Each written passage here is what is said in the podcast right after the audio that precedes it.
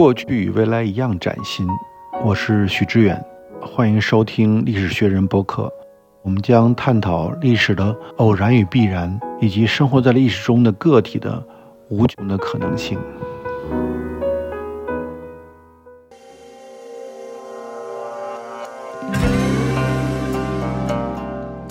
在所谓的规律趋势底下，其实个体的命运还是千差万别。对，我觉得其实这也是现代历史学的意义吧，就是看到了很多很多被这种大的叙述框架被遮蔽的一些个人的命运。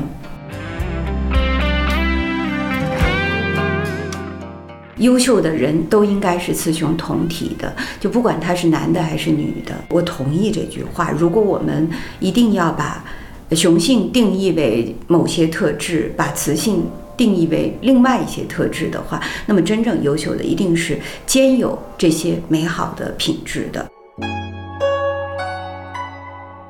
各位听友，欢迎来到单向街基金会和历史学人共同推出的播客。呃，我是庄秋水。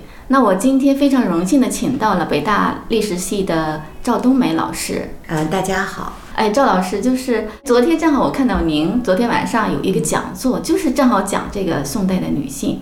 哎，您能跟大家介绍一下吗？我我对那个题目我觉得它非常有吸引力，是讲这个宋代一个非常底层的一个仆人的女性的故事。对我那个题目比较大，我是说要。透过历史的烟尘看宋代女性，但实际上我是从一个女仆的故事说起的。这个仆人凑巧被司马光记录了下来，她是一个贱仆，就是她是一个被卖了的，就是已经沦为奴婢的女人，就是契约奴隶。不不不，她不是啊。宋真宗有句话曾经说，我们现在的大部分的家内劳动的这些仆人，大部分都是庸雇良人。就是是良民，他就跟你今天打工是一样的，我付费给你，付工资给你，小时工。哎，其实我我们今天都是拥雇良人啊，一点问题都没有，我们就是拥雇良人。呃，但是这个女孩子，呃，她老了以后被叫做张行婆，她其实不是拥雇良人，她是真正被卖了的，她是有卖身契的。她被她的继母给卖了，原本是一个小军官的女儿，后来呢被她的狠毒的后妈加个引号，就是狠毒后妈故事非常流行哈。她被她后妈给卖了，卖了之后卖到了一个士大夫家里边去做婢女，七岁卖的。后来因为聪明伶俐，肯定是很聪明伶俐的，所以这一家就在小姐出嫁的时候就把她作为陪嫁丫鬟带到了小姐婆家。她从被卖一直过了二十年，她二十八岁的时候就碰到了她父亲，认出来。这个时候她父亲，因为她失踪以后，他继母当然不会说我卖了他，而是说他丢了，丢了，走丢了。对他父亲找来找去没有找到，哭瞎了一只眼睛，所以也从军队退役了，呃，很贫苦，是靠卖柴为生。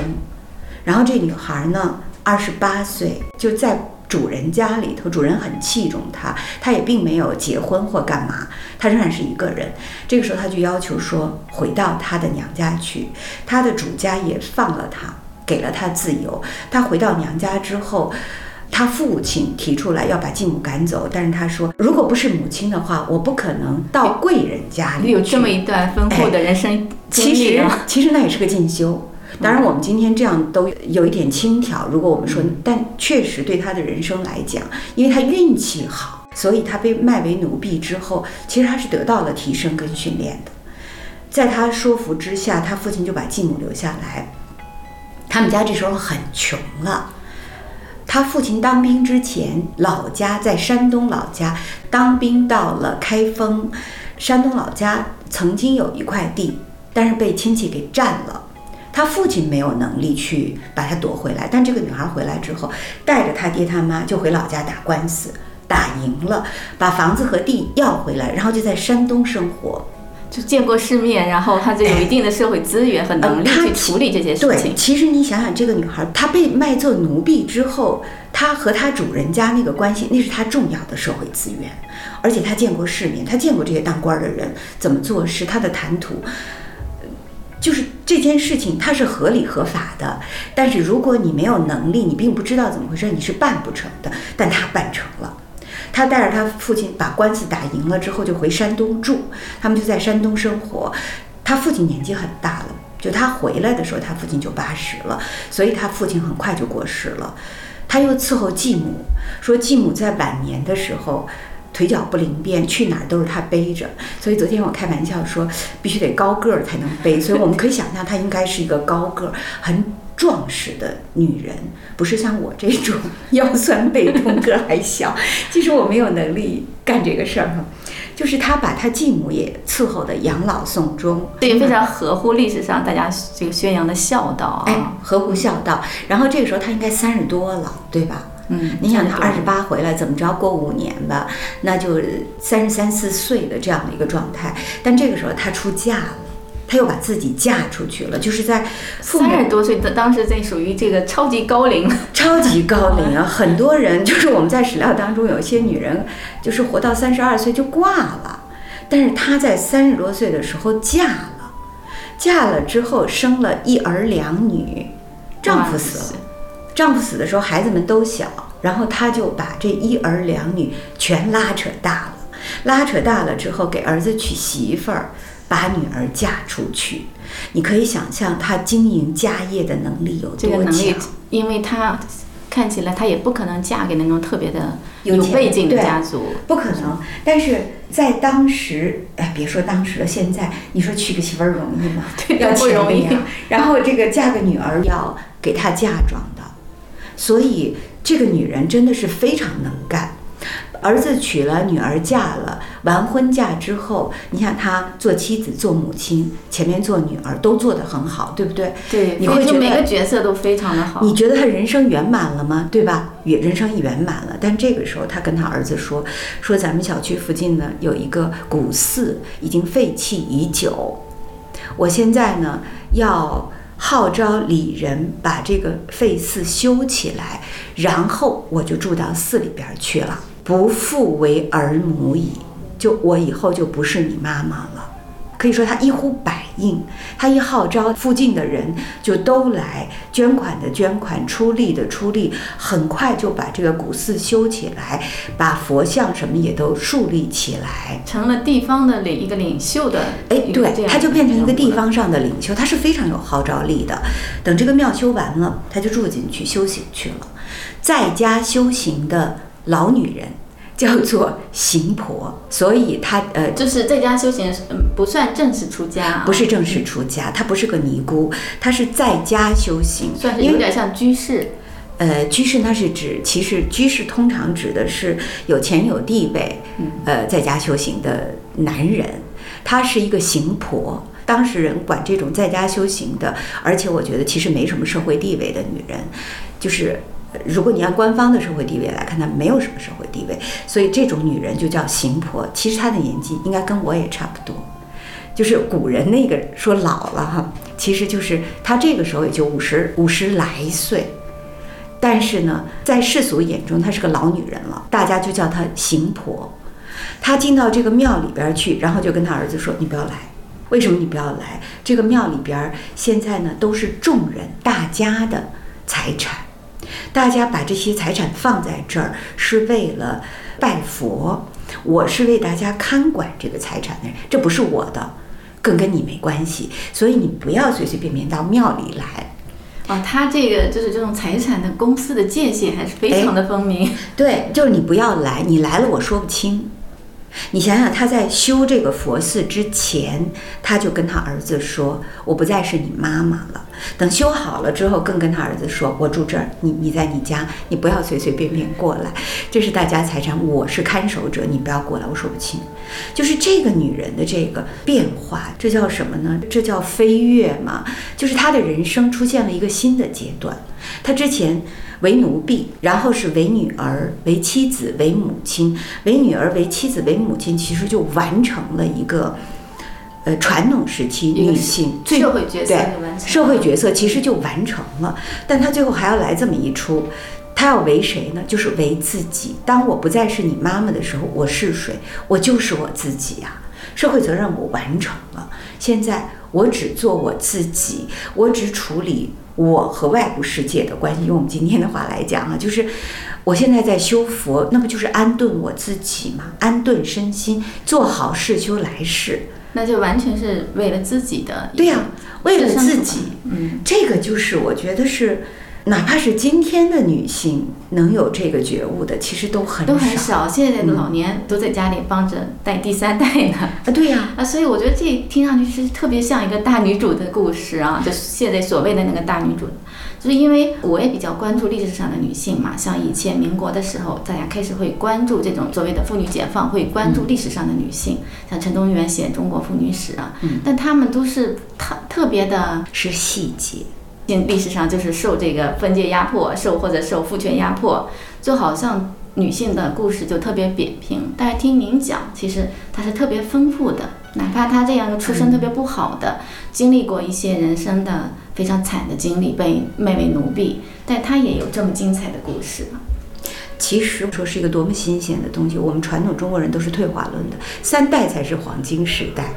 对，或者是一个呃历史是一个循环，就是循。哎，所以我觉得，其实呃，就是那一代人讲的故事吧，就是我其实特别反对夸大民国，反对给民国带上玫瑰色滤就镜。它有点儿就是高度抽象化，他们那他们那个时代是这样的，包括一些。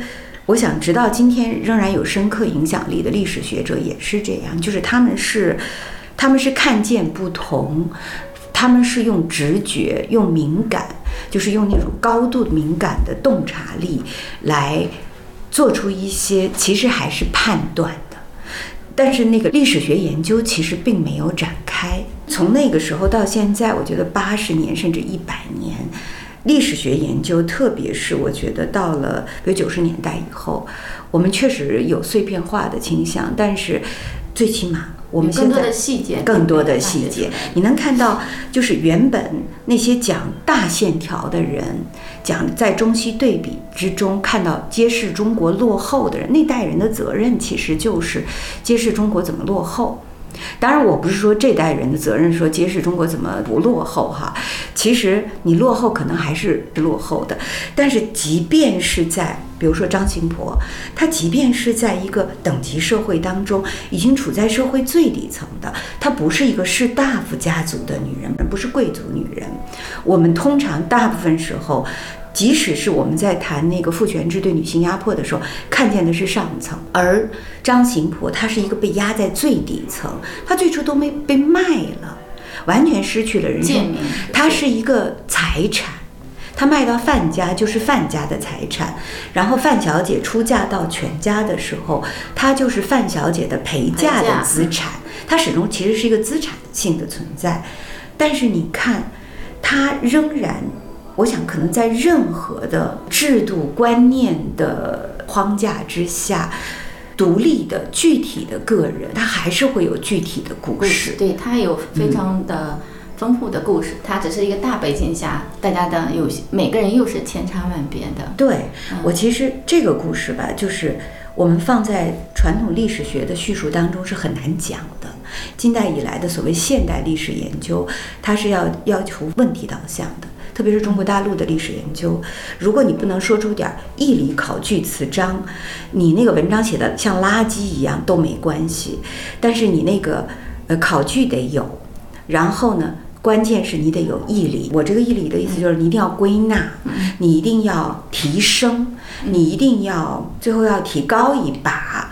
如果只是叙述，就会被认为不太像一个文章。而像张琴婆这样的故事，其实你很难写成文章。这故事我看到很多年，也都只是后来慢慢，比如说对公众讲的时候，突破原有的历史学的那种叙述范式的时候，才可以我们完整的看这个人的人生，它不具有代表性。但是我觉得对公众来说，这样的故事是会更喜欢看这样的。我不是因为你们更喜欢看才讲，我只是想说，尽管他可能只是百分之零点零一的那个人，他可能是一个特别的人，但最起码他告诉我们，个人还是有一定的选择。另外还有一个，在所谓的规律趋势底下，其实个体的命运还是千差万别的。对，我觉得其实这也是现代历史学的意义吧，就是看到了很多很多被这种大的叙述框架被遮蔽的一些个人的命运、个人的价值。我们努力做，就是我觉得现在我们终于可以在一定的程度上做这样的事情。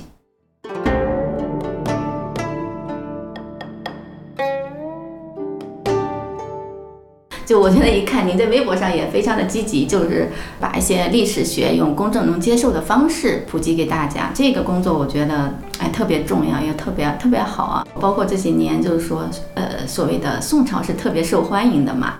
啊，像历史以前就是传统教科书，对于大部分人来说是一个教科书上的刻板印象，就积贫积弱啊，就是打仗老不行，然后就是有有很像靖康耻啊这种，就有很多耻辱性的历史记忆啊。但是这些年有点像重新发现，呃，这个宋朝的感觉，美学，呃，审美方面是应该是达到一个顶点的这这样一个感觉啊，也有很多的这种影视作品出来。我自己也以前有一段时间比较喜欢，因为我挺喜欢李清照的啊，然后也看了一些，就包括您的书《法度与人性》还有《大宋之变》都读过。我觉得就是，即便像宋朝这个时候，就是说在制度层面，比方说女性是不可以当官的，但是看宋朝的历史，女性的身影往往是闪现在这个政治的第一线的。像太后听政这回事，就有九个太后有十次听政。哎，您能给大家普及一下这个？宋朝的太后听政这回事儿，首先我觉得我们要区分一下，在宋朝谁是太后。宋朝的太后跟清朝的太后不一样。清朝大家知道的太后，往往就是清朝西太后，就是清朝的历史是以太后始，以太后终。从就入关以后，从孝庄到隆裕，孝庄和慈禧其实还都是妾，是妃子。呃，因为作为金上的生母就自动升格为太后了，但宋朝的太后的概念不是这样的。宋朝太后的概念是先帝皇后，就是嫡庶之分里面属于这个嫡系，就是皇后的。有一个逻辑是很有意思的，因为我们传统的婚姻关系是一夫一妻多妾制，不是一夫多妻制。不要觉得做小老婆也是平等的，其实它是不是平等的？所以是妾是一夫一妻的奴婢。在这个意义上，只有先帝的妻子才能够成为当今的皇太后，不管今上就现在这个皇帝究竟是谁生的。宋朝是特别坚持这一点的。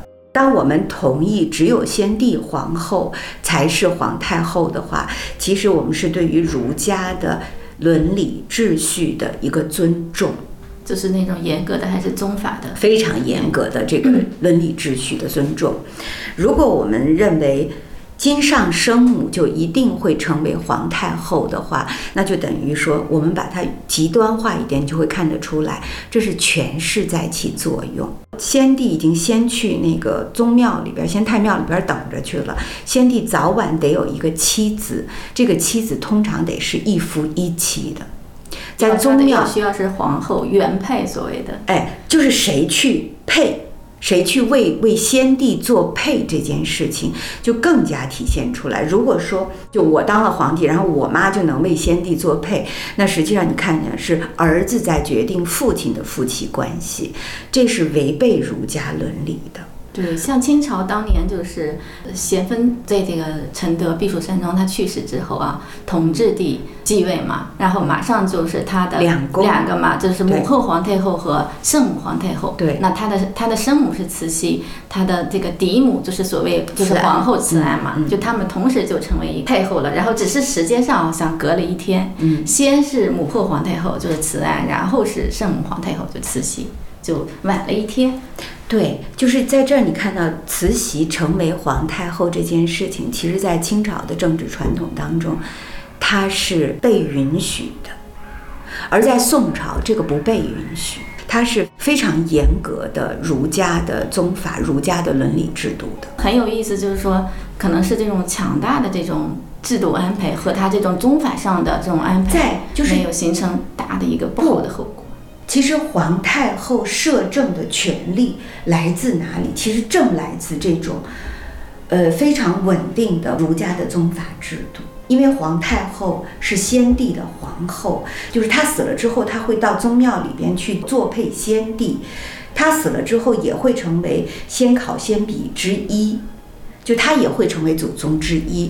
因此，活着的这个皇太后，她就是本朝的列祖列宗在当下的代言代代言人。对，哎，您这样一说，我就明白说为什么到晚清的时候，后来康有为指责慈禧特别，呃，一条就是说认为她是先帝的妾，她是不可以垂帘听政的。但是他的地位，但我觉得康有为这么指责吧，就有点架空。因为如果是论妾的话，那你想想清朝，那从孝庄，你怎么算孝庄也是妾啊？嗯，对，就当时呃，因为辛酉政变之后嘛，嗯，慈禧和慈安嘛，要给太后垂帘听政来造一点舆论嘛。当时那些御史大夫就挖空心思的就找在历史上找这个先例呀、就说她是妾然后就找的就是宋朝的这个例子。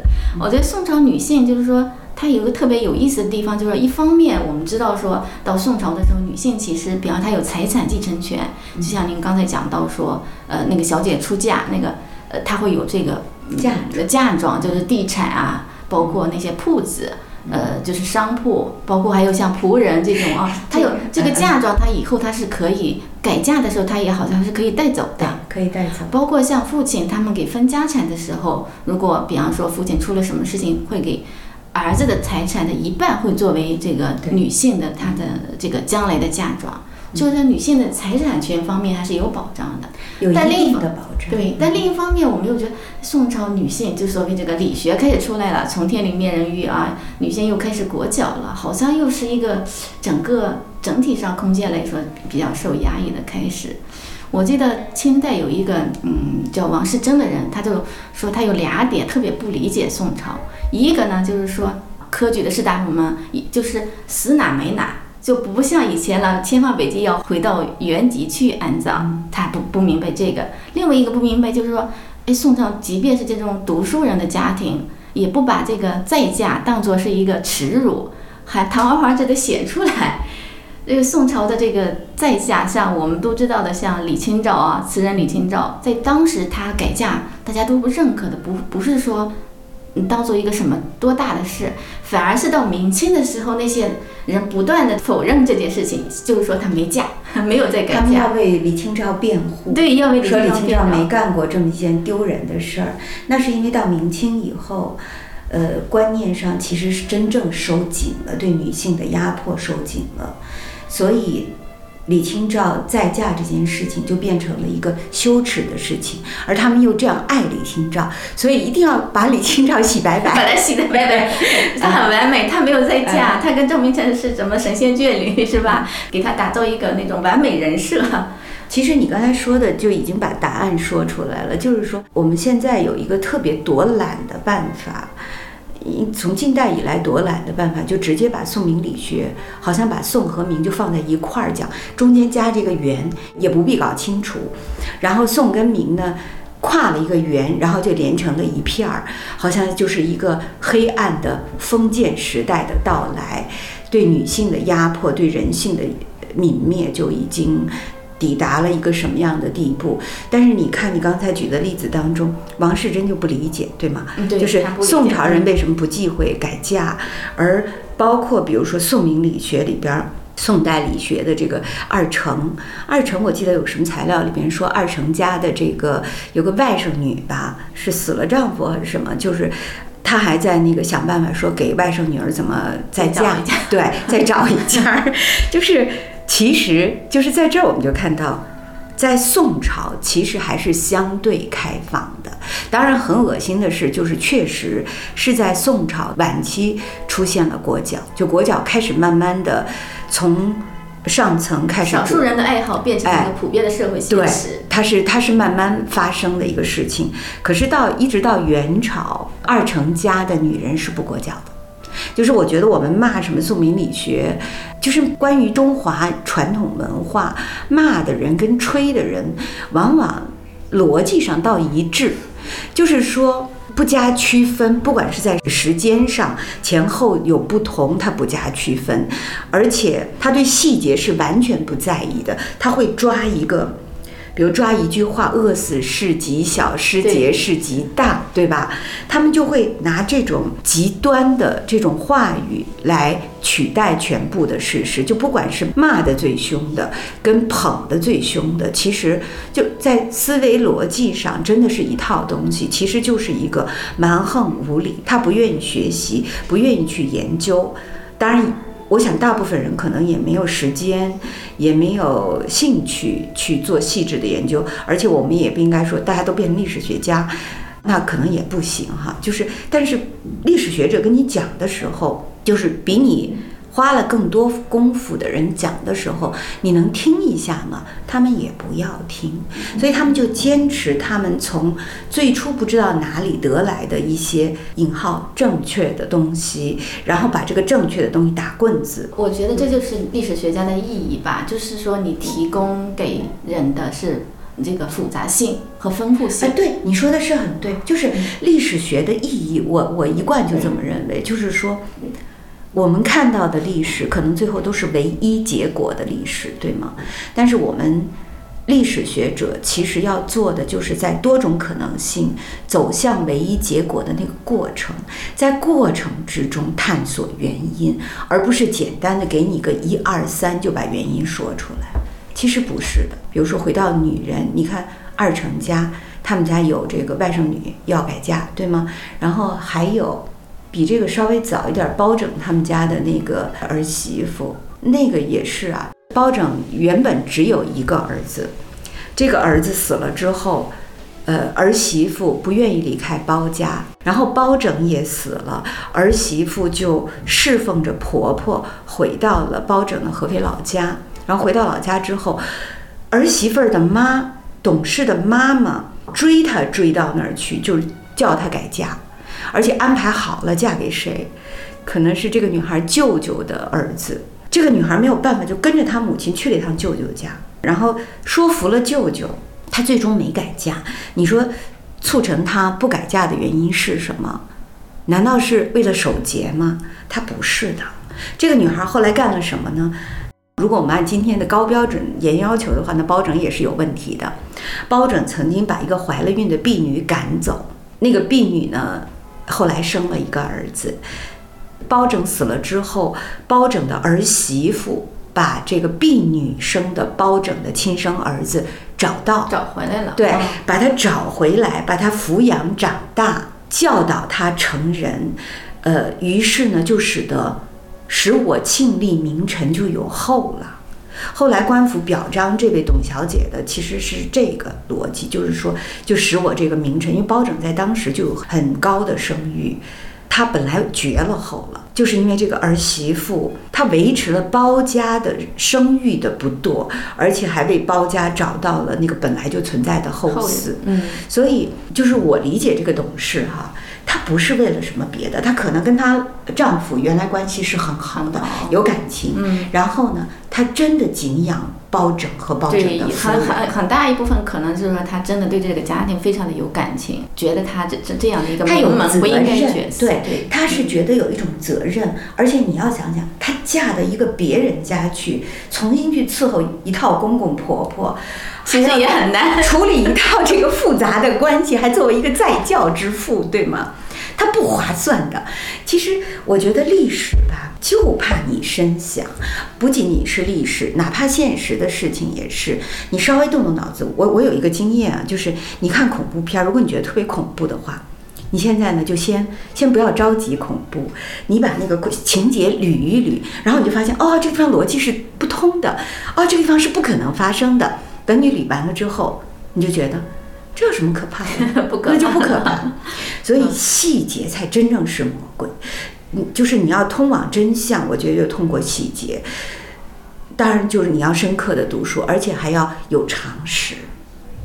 就我觉得学术界，甚至这这个可能打击面有点大，就是至少我觉得一大部分的人对于常识的丧失，我觉得是一个很可怕的事情。对，所以我我就觉得，嗯呃，你们身为历史学家的这个责任重大，就是因为什么？对于大部分人来说不是历，史学家就是你需要需要给传达给公众呀，因为对公众来说，教科书就是高度抽象和概括的东西，它是缺乏细节的。就所以需要去细节去丰富他的历史认知。但你看，比如说刚才。我作为一个历史学者，还真的不敢说死了。刚才我们在聊这个董小姐，她为什么不改嫁？其实这是要推测她的心理，对吗？她可能爱她的丈夫，她可能非常的尊重包拯和包夫人，她可能对这个家庭是充满了感情依恋的，她不愿意走。然后再一个，她可能是什么？她要换一个环境，那更难处。所以，而在这个里头，他当家了呀！你想想，是不是他当家了？是的，一家之主了。对，包拯的夫人是依靠他的，他说了算呐。比如说，你你放着一个地方的总经理不当，你要去从那从头开始吗？所以我觉得这这个很有意思，这是常识。对，这是常识和一种符合逻辑的一种想象，就是推测。这个也非常的重要，就是你不是说，哎，我觉得他肯定就是出于这个，就是受封建压迫这个节烈观啊，这就是说立场嘛，这就是一个表态。概念去取代真正的历史，或者说拿概念去砸历史这个事情，其实是非常可笑。但是在我们的这个周围，也不是中国，我觉得世界范围之内吧，呃，不学，拒绝思考，这个。反制其实它是人类的一个长期以来的通病，在某些时段更严重些。然后我觉我我特别能理解这一点呢，为什么呢？因为我觉得就是人对确定性的追求，这是与生俱来的。因为有一个确定性的一个立场、一个表态，你会觉得很好理解，世界万物都可以理解呀。一旦丰富和复杂，就带来了一些不确定性和一些疑惑、疑虑。其实从人性本身来说，人是比较追求确定性的。你这个说法是很对的，就是我曾经我在一席讲过那个真实性的那个东西，我发现就是中国人就是在嗯，当然那个例子有点复杂哈，就是说比如魏征吧，他原来服侍的是。太子李建成，建成死了之后呢，他就立刻 turn coat，就去去服侍了唐太宗。唐太宗是杀他雇主人的人，而太宗和建成之间其实是那个东宫名分已定，是亲生的兄弟，而且人家建成就是第一个生出来的嫡长子，所以就是怎么说，太宗杀。李建成都是一个违背伦理道德、大逆不道的事情，而魏征呢，背弃了旧主，他是双层意义上的背叛，背叛了他的旧主，这在义的层面上，还有在礼法的层面上背叛了他，背叛了他的旧主，所以魏征这是早年一个大污点，然后但后来他是贞观名臣，对吗？就是怎么样把这个故事讲圆？就是说魏征，你看他他是犯过错误的，但他后来还是一个好的。就是其实如果说什么二八开或怎么样哈，你要把这个故事如果这么复杂的去讲给大众的话，其实是很难的。刚才我讲的就是这个关于魏征的评价的问题，是程颐和司马光的一个讨论。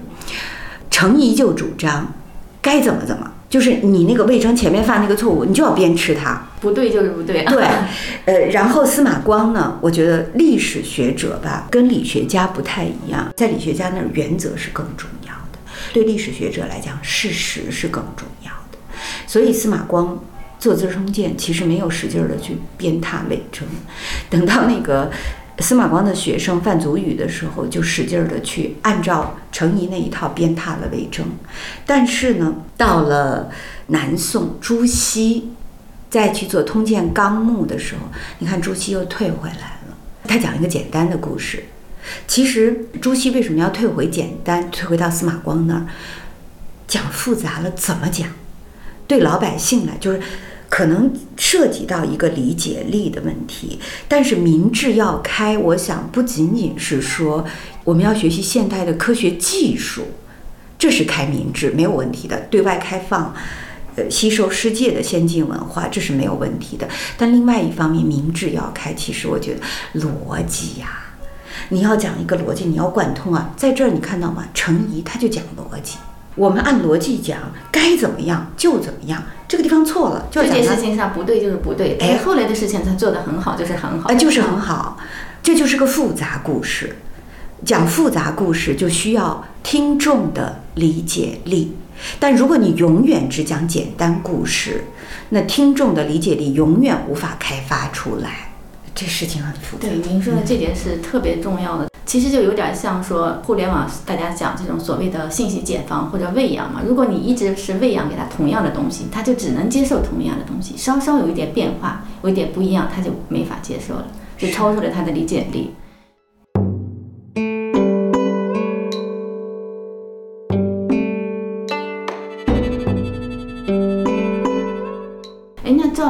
就是我想问您，您什么时候确定说您一生就是要从事这个宋史的研究啊？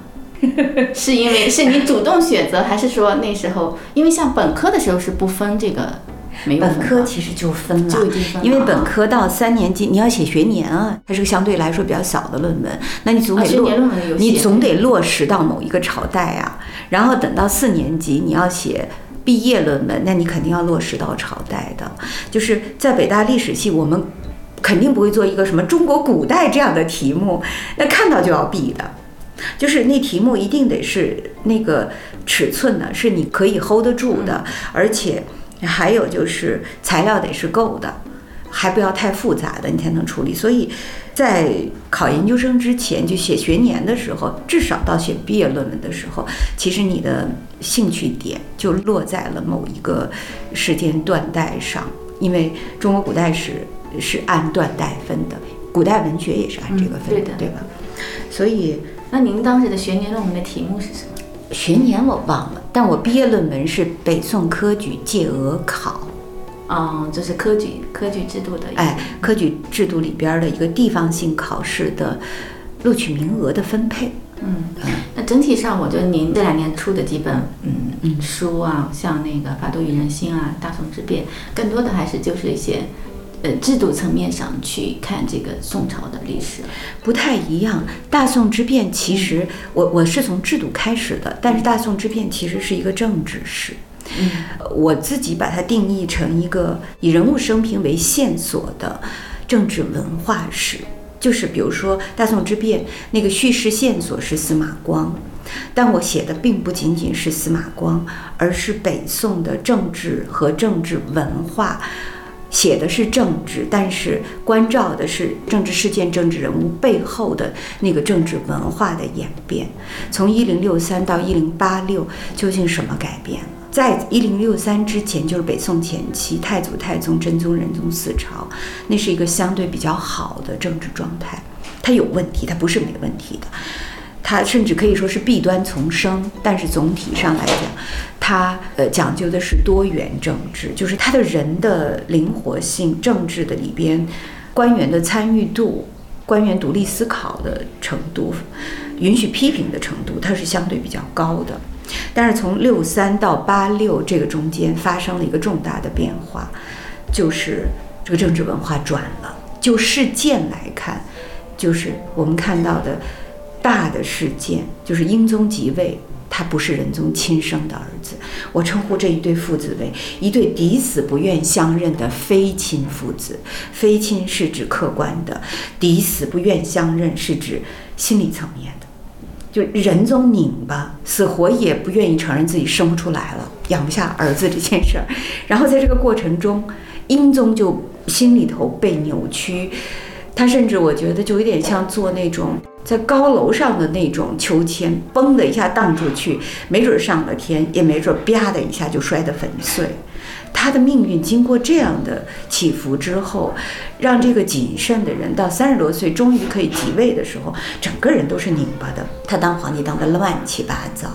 对，特别有意思的一点就是说，呃，历史学家里边女性历史学家很少啊，因为我也亲耳听到有人就说，哎呀，女性就是着重在那些细节上，她们缺乏那种宏观视野啊。很多男的会这么说女性，但是您研究的就是一个像您讲的是一个历史之变，大宋之变，就那一段时间内整个宋朝的政治生态发生了变化。我有一个印象很深刻，就是说您讲到说这个谁神宗他有段时间抄那个韩非子。对，对，就是那个这个细节看出说他其实他的意识上他是更认同那个法家那一套，他跟王安石其实是有一个应该是叫三观比较接近，用现在的话说啊三观真，的是比较接对，近所以我就感觉就你想写写法度与人性，包括你讲的这个人宗和英宗之间这种父子非常扭巴扭曲的这种父子关系，对在政治上他的一些投射，那我就感觉说您的历史研究其实是有非常。呃，传统包括像制度、政治史这种非常宏大的一面，又有非常细腻的一面，就是人所谓的人和制度互相塑造嘛。那人的个性、人和人的关系在这里边的这个影响。那在我看来，这是一种非常细腻的东西，又又很女性特质，所以我觉得这是一种雌雄合体，是非常棒的。哎，但是所有的哎，有个同学发了一个私信给我，其实谈的就是说，优秀的人都应该是雌雄同体的，就不管他是男的还是女的。我同意这句话。如果我们一定要把雄性定义为某些特质，把雌性。定义为另外一些特质的话，那么真正优秀的一定是兼有这些美好的品质的。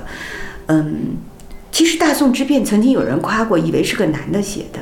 对他们对女性写历史的最高评价就是说，哎，看不出是个女的写的。但我觉得，呃，就我们不管这个了哈。比如大宋之变，它看上去是一个人物传记的外核，但是我最关注的是那个政治文化的演变。而且还有，我其实有一个整体借用一个词叫整体史，这里头包括什么？就是中国历史学家，我觉得一度不太重视传记写作，写出来的传记吧，很多其实中文系的人在写传记，但是抱歉，中文系的人不太懂制度，也不一定懂政治，制度是最难的。我是研究制度起家的，你看，我们把它分成，比如说制度。政治史、制度史、军事史，呃，人物研究等等等等，我们就我们把它分开，分而治之，是为了搞得更清楚。但是历史发生的时候，你怎么会分着发生呢？对吗？对对对，是这个的。哎，所以我觉得，在我们叙回到叙述的时候，其实是要整合。比如说，我在那里边提到了，就有些地方，就大宋之变里头会提到神宗的那个三省宰相改革。改革之前，其实整个宰相群体是一块儿去跟皇帝开办公会讨论问题。改革之后，变成了只有中枢的宰相能够比较经常的见到皇帝，跟皇帝开会。所以这个中书相他是次相，他是排第二位的，但他能见到，这是制度。这既有制度，也有政治。我自己的制度史的训练，我觉得对于政治史的叙事是有非常大的帮助的。应该可以看到，就是我我自己自吹一下，某种程度上来讲，我觉得如果我们去写传记的话，肯定比你们中文写的写得好。所以要多写，真的是，就是因为我读这本《法度与人心》那本书的时候，我就确实您这里边也不断的在在讲一些制度的严格。就是你能看出，就是说为什么到了这时候会发生这件事情，它是是有一个制度上的一个改变或者延续的。这个这个其实很很重要。法度与人心就是另外一本书，其实它是一个通史，它是一个制度通史。当然写的不够系统，就是没有按照传统的那种系统的章节的方式来进行。我只是把我认为重要的一些东西，但我想他们确实是重要，比如说皇帝。宰相、中央集权、官僚的管理，还有提意见的就信息渠道这些，其实它是真正重要的东西。我把这些抽提出来，然后对于时间线上的变化，有的变了，有的没变，有些其实是一贯的，但有些是发生了变化的。我把这些拿出来做了一个通史。在早眼光过。为水波生夜，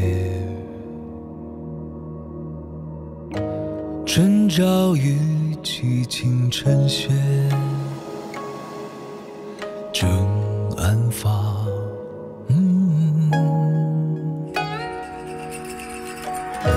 赤青青杨柳，有诗情盼着。